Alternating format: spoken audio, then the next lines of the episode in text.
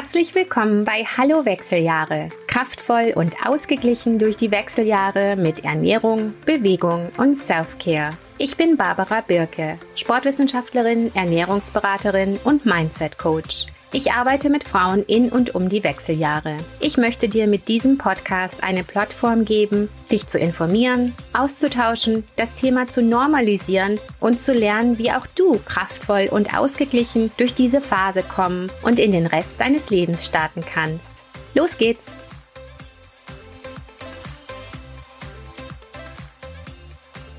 Hallo ihr Lieben, heute tauchen wir tiefer in die Hormongrundlagen ein, weil das ist ja ein super komplexes Topic und deshalb müssen wir da mehrfach drüber sprechen und vor allem mit Frauen drüber sprechen, die sich da auskennen.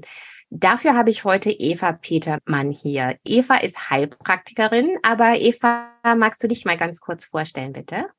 Ja, ich grüße euch alle und freue mich sehr, da zu sein.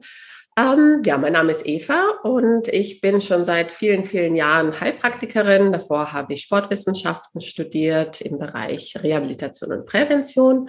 Mit und, mir zusammen? Ja, mit dir zusammen. Daher kennen wir uns schon ganz, genau. ganz lange.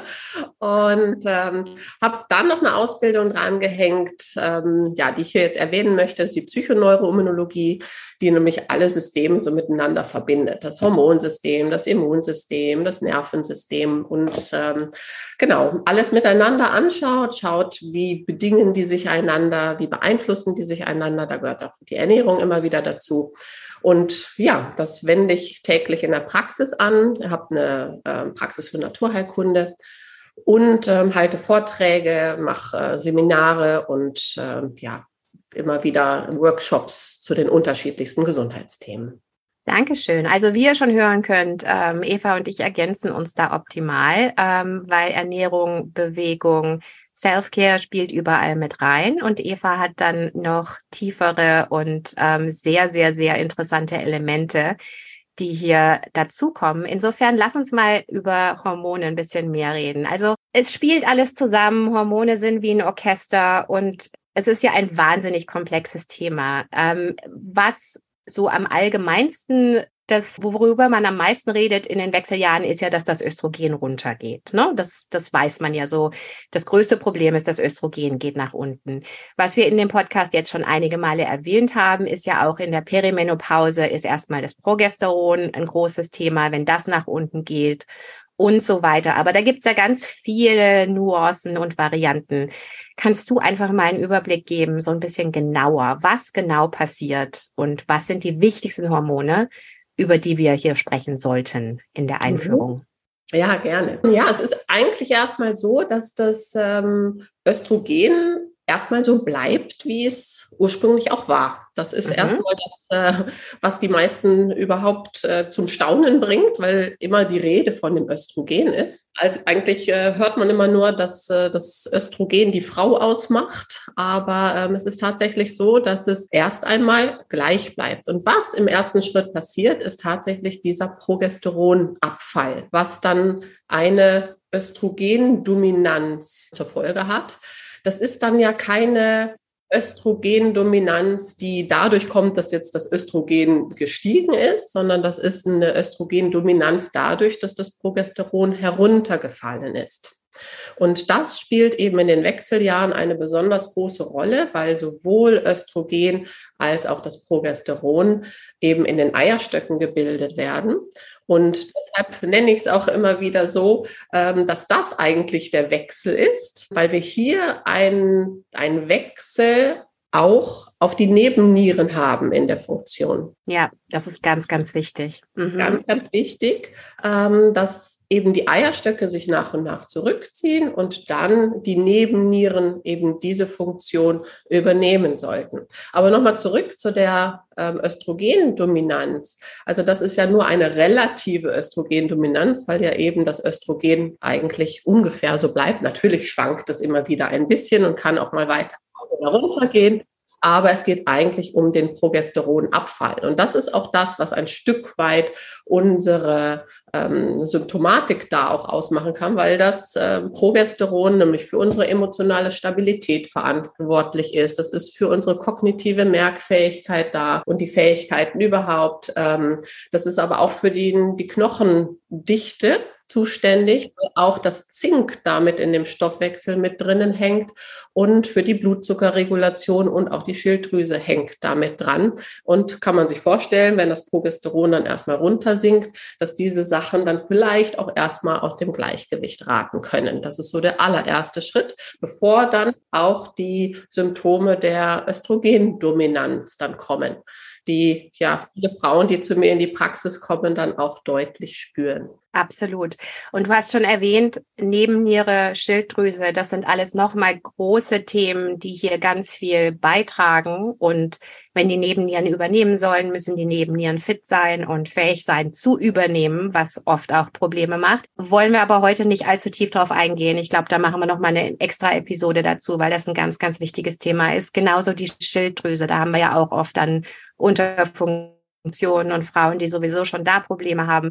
Insofern ähm, auch da werden wir noch mal tiefer drüber reden. Mhm. Ähm, heute vielleicht ein bisschen ansprechen, aber aber tiefer drüber reden. Ja, das mit dem Progesteron super klar und super wichtig und ähm, ja wirklich was, was ganz viele Frauen überrascht und ähm, was was einfach so wichtig ist zu wissen wegen der Symptome, die kommen und auch, ähm, und auch wie man dann damit umgeht, was man dann tut. Was sind denn so die ersten Tipps, die du schon mal geben magst jetzt so?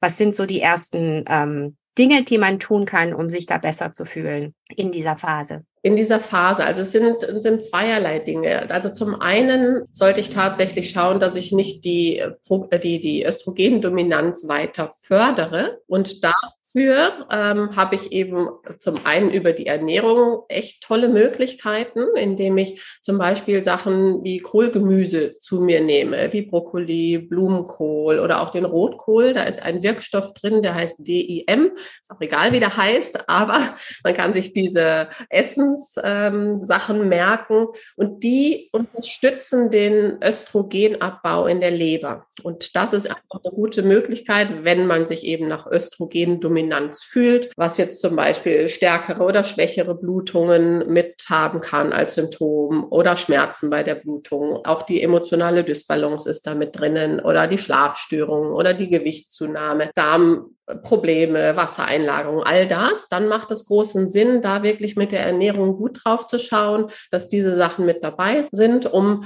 diese Verstoffwechslung in der Leber, und da ist die Leber wieder ganz wichtig, dass die auch fit ist, ja, damit man eben verstoffwechseln kann. Und da als nächstes ähm, ganz wichtig auch die ballaststoffreichen Lebensmittel mit dabei zu haben, einfach eine gute Ernährung. Darüber habt ihr eh schon gesprochen, auch das nochmal mitzunehmen. Das auch da der Abbau, der Abtransport tatsächlich funktionieren kann. Eben über eine vollwertige, möglicherweise glutenfreie Ernährung, Gemüse, Salate. Also da ist dem Körper leicht zu machen, die Sachen auch wieder loszuwerden und natürlich das mit genügend Wasser zu unterstützen. Also das ist etwas, was man im ersten Schritt machen kann, also diese Grundlage zu schaffen, dass Leber und Darm abtransportieren können. Gleichzeitig sehe ich ganz oft in der Praxis, dass die Frauen jetzt durch diesen Progesteronrückgang und dann diese relative Östrogendominanz, aber auch noch Dinge tun, die die Östrogendominanz fördern. Und da möchte ich einfach auch erwähnen, solche Sachen, also auch in den Nahrungsmitteln nochmal zu gucken. Wenn ich mich jetzt ganz viel von, von Milchprodukten ernähre, die eben selber, natürlich, das ist ja eine weibliche Kuh, von der ich da die Milchprodukte zu nehme. Ja, was ist da drin? Natürlich ein weibliches Hormon. Und wenn ich das zu mir nehme, dann habe ich das auch wieder im Körper. Ich muss das wieder verstoffwechseln. Und dadurch geht mein Östrogen natürlich auch weiter hinauf. Also mhm. solche Nahrungsmittel mit zu beachten, wenn ich konventionelles Fleisch esse, dass auch Hormonfütterung spielt da eine große Rolle. Natürlich auch Östrogene. Das ist teilweise sogar im Dünger drinnen, damit die eben schnell wachsen, die Tiere. Und deshalb spielt es auch da eine große Rolle, dass ich das dann auch in meinem System habe und meine Östrogendominanz fördere. Genauso auch bei Soja, da ist ein Östrogen drinnen. Ja, absolut. Da spielen auch so Themen wie äh, Weichmacher in Plastik und ja, äh, Chemikalien genau. in Kosmetika und so weiter eine Rolle. Ne? Das ist auf jeden Fall auch ein wichtiges Thema, was wir, was wir nochmal aufdröseln werden. Jetzt hatte ich gerade noch eine Frage, die mir jetzt wieder entfallen ist. Oh nee, ich wollte noch sagen, was du gerade gesagt hast, fand ich auch gut, dass man auch, wenn man dann erste Symptome hat und man wird müde, man ist gestresst und so weiter, dann greift man ja auch gerne zu Zucker und Weißmehlprodukten und solche Sachen, die dann wieder den Darm stressen, wo wir wir dann wieder zu dem Thema kommen, dass der Darm dann nicht mehr optimal funktioniert. Also so ist es auch so ein bisschen ein Teufelskreis. Ne? Wenn man anfängt, die Nebenwirkungen zu haben, dann greift man zu Sachen, die das eigentlich verschlimmern, weil man eben den Darmstress, die Leberstress, so wie du das so schön erklärt hast. Also das ist da wirklich ganz, ganz wichtig, dass man ganz besonders darauf achtet, dass man solche Dinge vermeidet, weil man dadurch eben zum Beispiel die Schlafprobleme noch schlimmer macht und so weiter. Ne? Richtig, also, genau. Ja. Diese ganzen Achterbahnfahrten, also egal, ob das jetzt der Blutzuckerspiegel ist oder der Cortisolspiegel, was immer wieder diese Stressachse hoch und runter fährt. Und da muss man einfach auch wissen, ich habe wirklich viele Patientinnen, die trinken dann irgendwann äh, bis zu zehn Tassen Kaffee am Tag, um sich irgendwie aufrecht zu halten. Und natürlich greift das dann immer wieder zurück und hat einen Einfluss auf den Blutzuckerspiegel, auf den Cortisolspiegel. Und dadurch habe ich dann wieder weniger Progesteron, weil das wiederum verstoffwechselt wird, weil ich das so anheize, das System. Und dadurch wird aber meine Östrogendominanz wieder mehr. Ja, und mein Darm schwächt sich darüber auch, ja, über diese Form von Ernährung. Und deshalb kann ich es wieder nicht ausscheiden. Also so haben wir dann den Teufelskreis. Und machen es eigentlich immer schlimmer.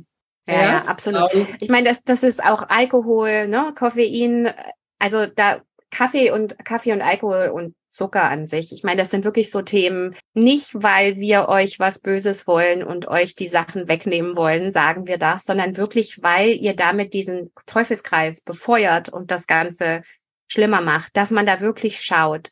Und das ist jetzt auch nicht so, dass ihr gar keinen Kaffee mehr trinken dürft, aber dass ihr wirklich schaut, dass ihr vielleicht es versucht zu limitieren auf am Morgen, ne, zwei Tassen und dann ist gut. Manche sind so sensitiv, da muss man ganz, ganz doll drauf schauen. Aber ich, ich habe es auch schon oft erlebt, dass Frauen wirklich überhaupt nicht schlafen können und dann reduzieren wir einfach nur den Kaffee und das macht schon einen riesen Unterschied. Also es gibt wirklich Themen, dass man sich da einfach mal das bewusst macht und einfach mal ein bisschen guckt, okay, esse ich jetzt diesen Zucker und trinke diesen Kaffee, weil ich müde bin und befeuere ich dadurch den Teufelskreis und mache es eigentlich noch schlimmer. Ne? Also das ist ganz, ganz wichtig. Dosis macht das Gift. Also das ist immer wieder der Spruch, der da zählt.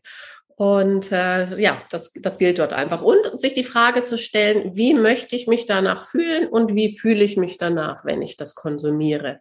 Mhm. Ja, also mhm. bei vielen ist es so, dass sie dann zwar wacher sind jetzt durch den Kaffee, aber gerade eben in dieser Phase des Wechsels äh, bei vielen der Kaffee dann auch so eine ganz unangenehme Unruhe machen kann, weil er eben vielleicht die Schilddrüse, so eine so ein Stromgefühl fast. Ja, und das ist ja auch nicht angenehm. Das ist was ganz Unangenehmes eigentlich. Weil es eben die Schilddrüse auch so mit aktiviert. Und deswegen immer die Frage, okay, wie möchte ich mich danach fühlen? Wie fühle ich mich danach? Und auch danach zu entscheiden, mir so wichtig zu sein, dass ich mich so entscheide, dass es mir gut danach geht. Jetzt ist die Episode ja heute nicht über Kaffee, aber mir fällt da jetzt noch was dazu ein. ich, ich sehe das schon, wir müssen, wir müssen ja, uns noch ja. öfter unterhalten hier. Ähm, aber, aber zum Kaffee ist ja auch, es ist ja auch ein Riesenunterschied, ob du den Kaffee jetzt schwarz auf nüchternen Magen trinkst oder ob du vorher was gegessen hast oder den Kaffee mit Protein zu dir nimmst und so. Ne? Das ist ja auch eine ganz andere Reaktion. Können wir vielleicht dann auch nochmal mit Blutzucker und Stresshormonen und so weiter irgendwann drüber reden. Aber nur schon mal als Erwähnung, Leute. Mhm. Wenn ihr den Kaffee limitiert, ähm, oder euch den Kaffee als Thema einfach mal anschauen würdet, ähm, ist das ein super Tipp für diese Phase und dann auch angucken, okay, kann ich vielleicht vorher was essen? Es, trinke ich vielleicht meinen Kaffee mit Protein, so wie ihr das bei mir auf Instagram, bei Eva im Blog bestimmt des Öfteren lest. Also das sind so Sachen, das sind echt wichtige Tipps für diese Phase. Insofern ähm, super Thema. Okay, welche anderen Hormone sind wichtig? Oder wollen wir hier noch was dazu sagen? Östrogendominanz haben wir jetzt angerissen. Ich glaube, damit haben wir jetzt da schon zumindest im Groben mal so drüber gesprochen, dass jeder weiß, in welche Richtung das da geht. Und natürlich gibt es noch andere Hormone, die wirklich, wirklich wichtig sind. Und da möchte ich zwei nennen, also gerade aus dieser Phase. Ähm, das ist das Estriol.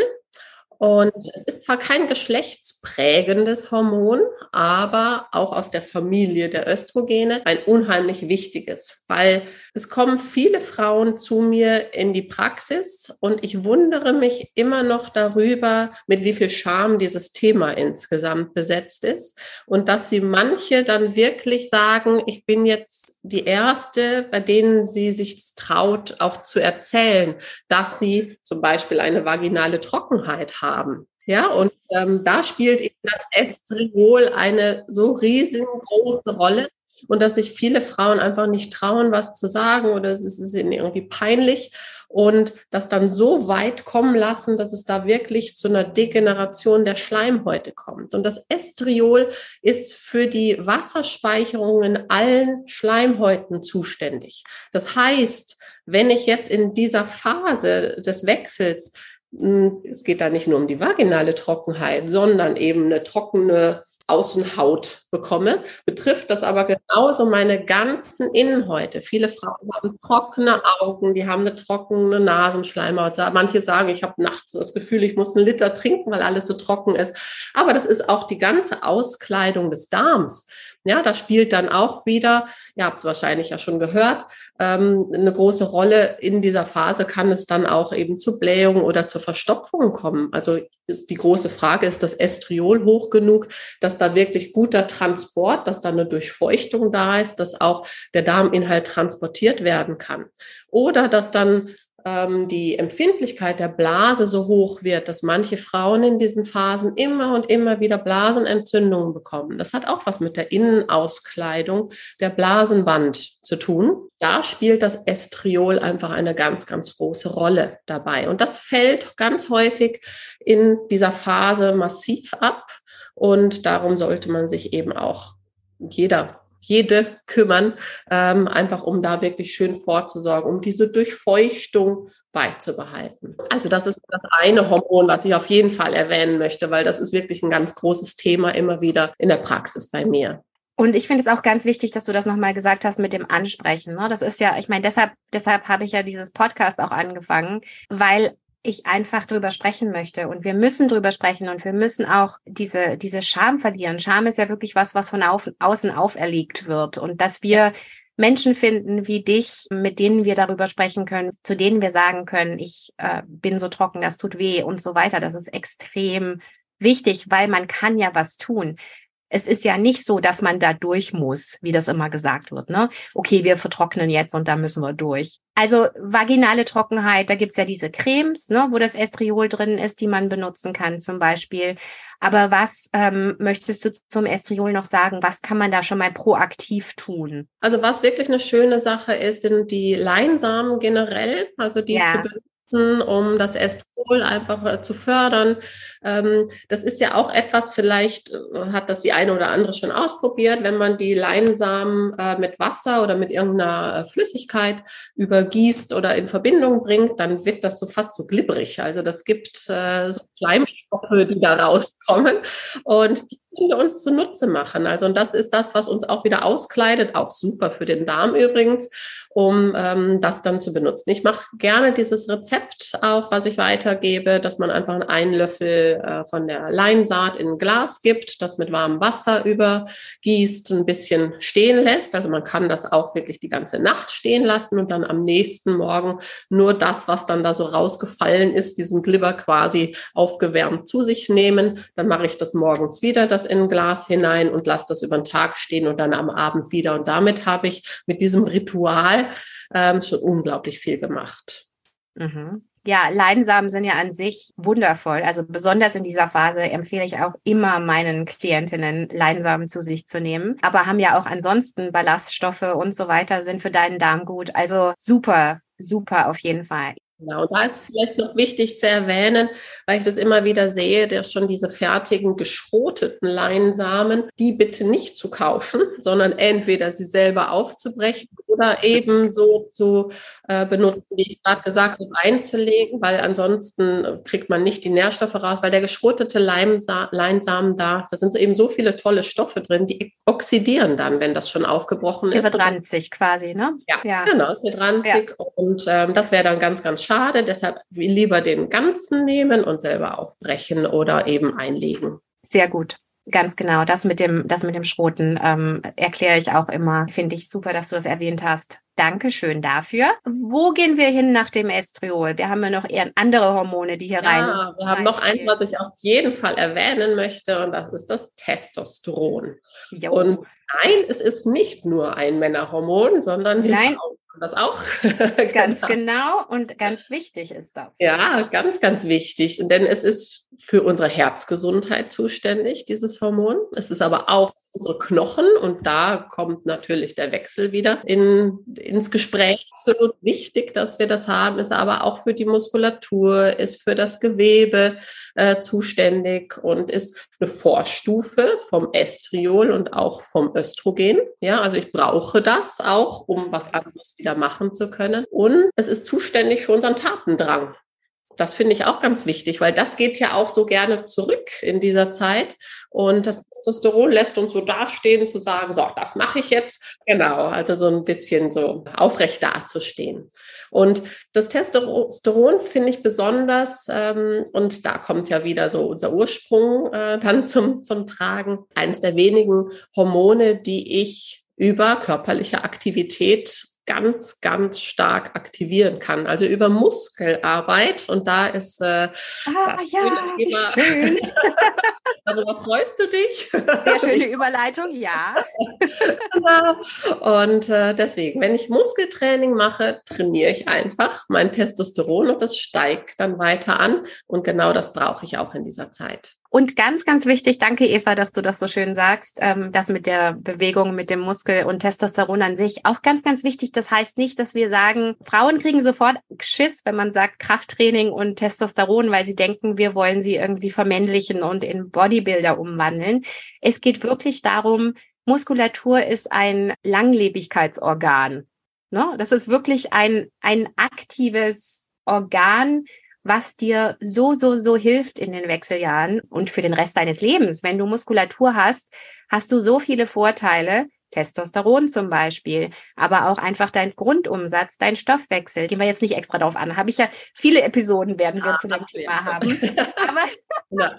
ja. absolut, absolut. Es, es geht ja nicht darum, also wir werden ja nicht, selbst wenn wir jeden Tag da jetzt ein Krafttraining integrieren, werden wir jetzt nicht so zu Ani.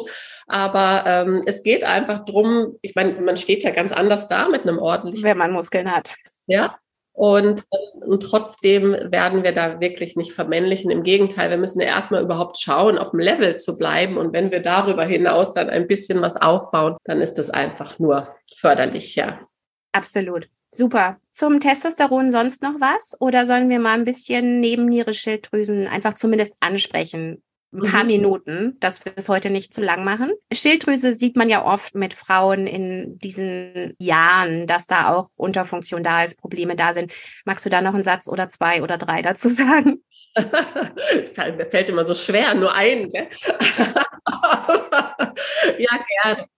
Ähm, so wie ich ganz am Anfang schon gesagt habe, also auch das Progesteron hängt ganz eng mit der Schilddrüse zusammen. Und deshalb sehe ich es wirklich, wirklich viel äh, genau in dieser Zeit, dass entweder die Schilddrüse ähm, wirklich relativ stark runterfährt, aber was ich genauso stark habe, ist dieses Wechselhafte, diese Achterbahn, die wir sonst im Hormonsystem auch haben, aber da auch in der Schilddrüsenfunktion. Also ich habe nicht wenige Frauen, wenn ich ein Schilddrüsenprofil mache in der Praxis, also das übers Blut abnehme, wenn wir morgens messen, ist die Frau in einer Unterfunktion und ist aber gekommen und hat mir berichtet darüber, dass sie äh, so Herzklopfen hat und dass sie so ein Stromgefühl hat, gerade Richtung Abend. Ja. Ja, lässt mich ja dann schon ein bisschen nachdenken, okay, Schilddrüse, aber sie kommt da mit dem Wert, den sie vielleicht bei irgendeiner letzten gesunden Untersuchung gemacht hat. Und da zeigt es dann eher Richtung Unterfunktion. Aber wenn wir dann Richtung Abend mal den Schilddrüsenwert abnehmen, dann ist es nicht selten, dass der in Richtung Überfunktion geht. Also auch hier habe ich so einen Wechsel, so eine Achterbahnfahrt und kann gut darauf eingehen, dass ich morgens ein bisschen unterstütze, dass die Schilddrüse ähm, sich besser ausbalancieren kann und in, in Schwung kommt. Das kann ich eh übrigens auch wieder über die Bewegung ganz gut hinkriegen. Am Abend dort auch eher ein bisschen zu bremsen, wenn ich ein Abendritual zum Beispiel durchführe oder über einen Tee oder über andere Kräuter da wirklich zu bremsen, damit dieses Stromgefühl, damit dieses Herzklopfen dann nicht zu stark wird und sich auch wieder gut regulieren kann. Super. Ja, genau. Also Abendritual und wie man sich runterbringt, um, um äh, gut ins Bett zu gehen, ähm, ist auf jeden Fall ein Thema, was wir hier nochmal öfter besprechen werden. Ganz, ganz wichtiges Thema, da Schlaf ja sowieso in diesem Wechsel ähm, sehr unter Beschuss steht und aber dann eben so wichtig ist, dass es uns besser geht. Deshalb wird das mit Sicherheit nochmal ein extra Thema werden. Okay, und ähm, neben Nieren genauso würde ich sagen, machen wir nochmal eine extra Episode oder willst du noch einen Satz sagen? oder zwei? oder zwei oder drei. ja, also auch ganz, ganz wichtig. Also deshalb äh, solltest du dem nochmal ganz viel mehr Platz äh, geben. Aber auf die Nebennieren wirklich zu gut zu schauen. Es ist ja einfach so, dass die jetzt viele Funktionen übernehmen sollten, auch die Produktion von den Hormonen.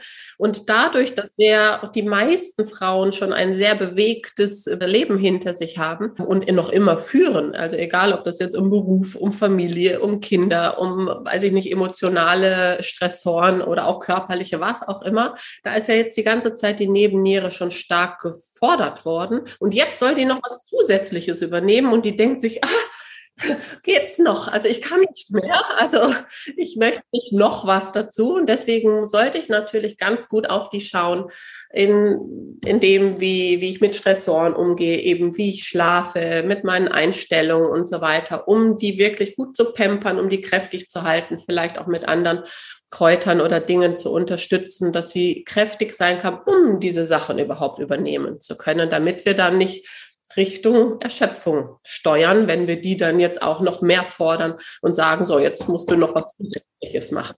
Ja, super. Das war, das war eine super Zusammenfassung. Ähm, und wie ihr seht, da gibt's ganz viel, was wir hier, ähm, was wir hier aufdröseln müssen und werden ähm, was Stressmanagement angeht, was Schlaf angeht und was Nebenniere als extra Thema angeht. Ähm, Eva, wir werden dich auf jeden Fall noch öfter einladen, wenn du denn auch kommen magst. Super gerne, ja. Sehr schön. Äh, vielen lieben Dank für dieses tolle Gespräch. Wir werden zu, zu, zu deinem Blog und deiner Webseite in den Show Notes linken. Sollen wir noch ein paar praktische drei Tipps, drei Tipps, die Leute heute, die die Frauen heute mitnehmen können von uns? Ähm, ich habe immer gern praktisches Takeaway. Was sind die größten Dinge, die du gerne den Frauen da draußen mitgeben möchtest? Hm, muss ich mich jetzt wieder entscheiden, aber das ähm, Größte, also einfach die Basis zu schaffen und die macht einfach der Darm und die Leber aus. Schaut da drauf und ähm, wie ihr schon mal erwähnt hattet, ja, da geht es nicht um 100 Prozent, sondern es geht immer um diese 80-20-Regel. Aber schaut einfach drauf, dass ihr euch da im Gro etwas Gutes tut, was, was euren Darm angeht, äh, eben mit, mit Gemüse, Salaten, also mit Sachen, die dem gut tun für ein gutes Mikrobiom auch, um da einfach eine gute Hormonproduktion schaffen zu können und eine gute Basis zu legen. Das zweite ähm, ist, schaut auf eure Nebennieren. Ja, also dass die genügend Kapazität haben mit äh, Stress und äh, ja, einfach auf, auf, euer, auf euer Stressmanagement zu gucken, äh, auf den Schlaf. Aber wie gesagt, das wird dann auch noch Thema sein.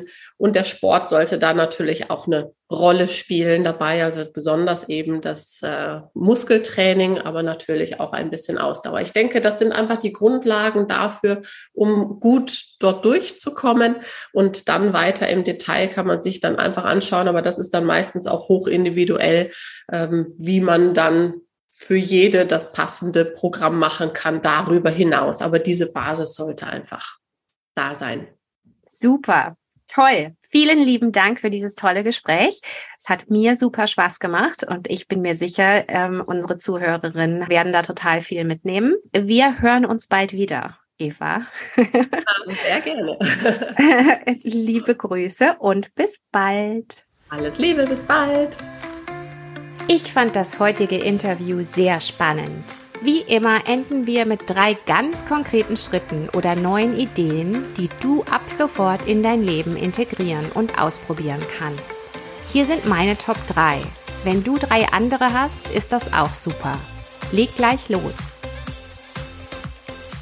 Das war wieder ein klasse Interview. Vielen Dank, liebe Eva. Und ich wollte noch mal ein paar Gedanken mit euch teilen dazu. Erstens fände ich es ganz klasse, wenn ihr einfach die Erkenntnis heute mitnimmt, wie komplex dieses Thema Hormone ist und dass alles im Körper zusammenspielt. Wir haben heute die Schilddrüse, die Nebennieren, den Darm mal wieder und die Leber angesprochen. Alles wirkt hier zusammen und alles unterstützt dich darin, diese Hormone, Hormonübergänge optimal hinzubekommen. Insofern ist es ganz wichtig, dass wir unseren ganzen Körper positiv in unterstützen. Mal wieder ganz wichtig die Darmgesundheit. Haben wir ja schon mehrfach angesprochen, aber auch einfach nochmal die Erkenntnis. Unterstütze deinen Darm. Schau auf deinen Darm. Kümmer dich um deinen Darm. Schau auf die ausgeglichene Ernährung, Stressmanagement, Bewegung und so weiter.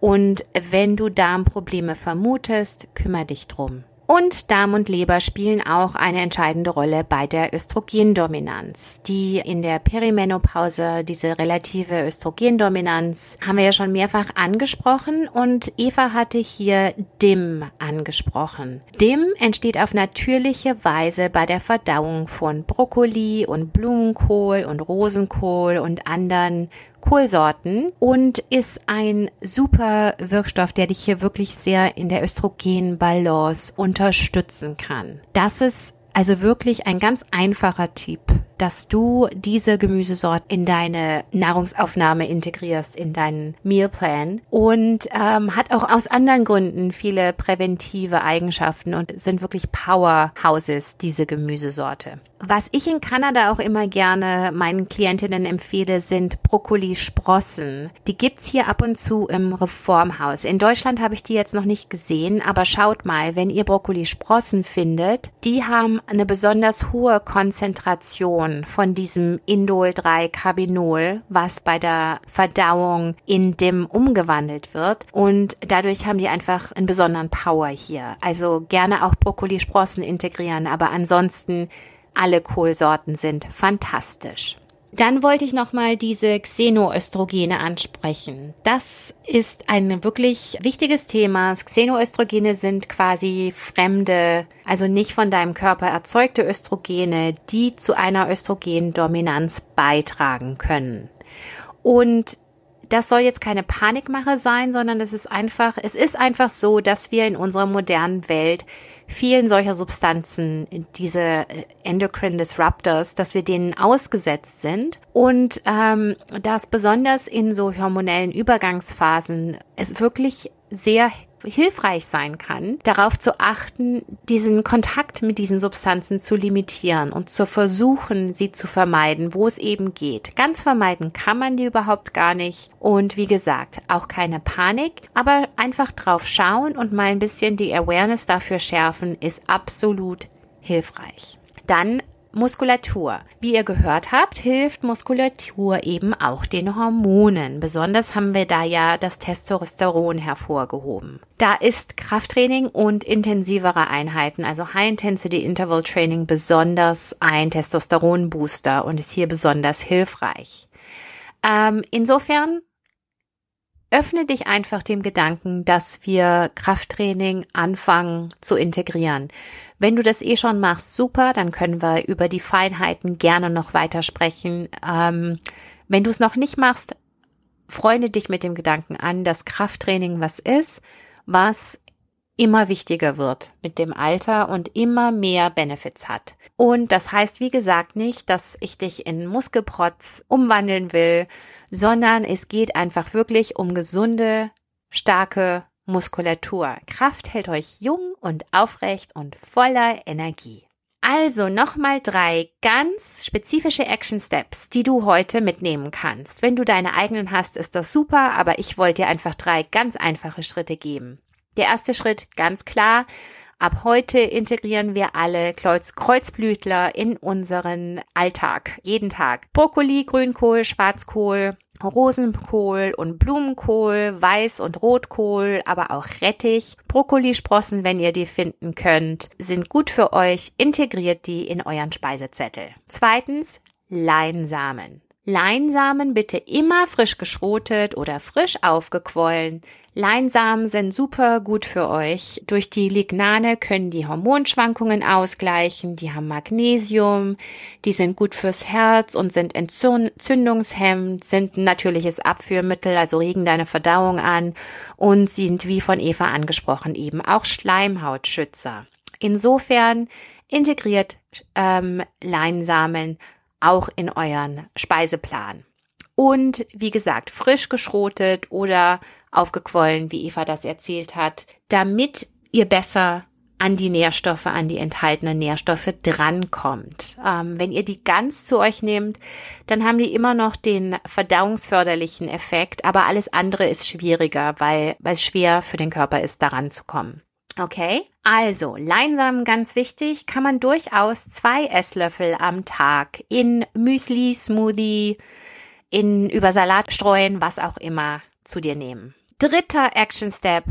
Schau dir die Xenoöstrogene in deinem Leben an. Schau auf Plastikverwendung, besonders im Zusammenhang mit Lebensmitteln. Schau auf Zusatzstoffe in Kosmetika, Putzmitteln und so weiter. Kein, nicht in Panik ausbrechen, aber einfach mal schauen, wo bist du solchen Xenoöstrogenen ähm, ausgesetzt und wo kannst du das relativ einfach reduzieren. Okay, das war's für heute. Viele liebe Grüße und wir hören uns in zwei Wochen. Tschüss! Danke fürs Dabeisein. Meine Website ist optimum-u.com. Deutsche Sprache kannst du oben rechts klicken. Instagram at youroptimum. Alles auch in den Show Notes verlinkt. Ich freue mich sehr über Feedback, Ideen und Fragen. Bitte schreib auch unbedingt eine Bewertung und gib mir gerne 5 Sterne, damit der Algorithmus den Podcast so vielen Frauen wie möglich zeigt. Teile auch gern und empfehle den Podcast weiter. Danke für deine Unterstützung. Wir hören uns in zwei Wochen. Bis dann. Tschüss.